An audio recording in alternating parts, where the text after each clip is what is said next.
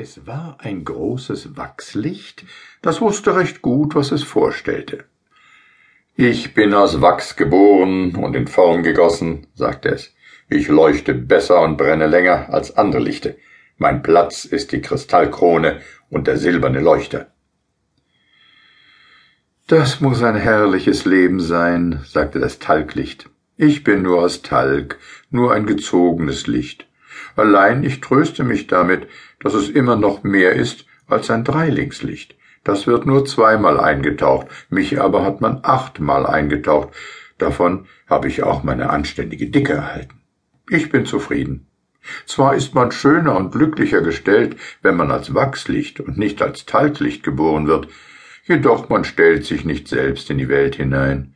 Jenes kommt in den Kronleuchter des Festsaals und ich komme in die Küche. Allein das ist auch eine gute Stätte, denn von dort her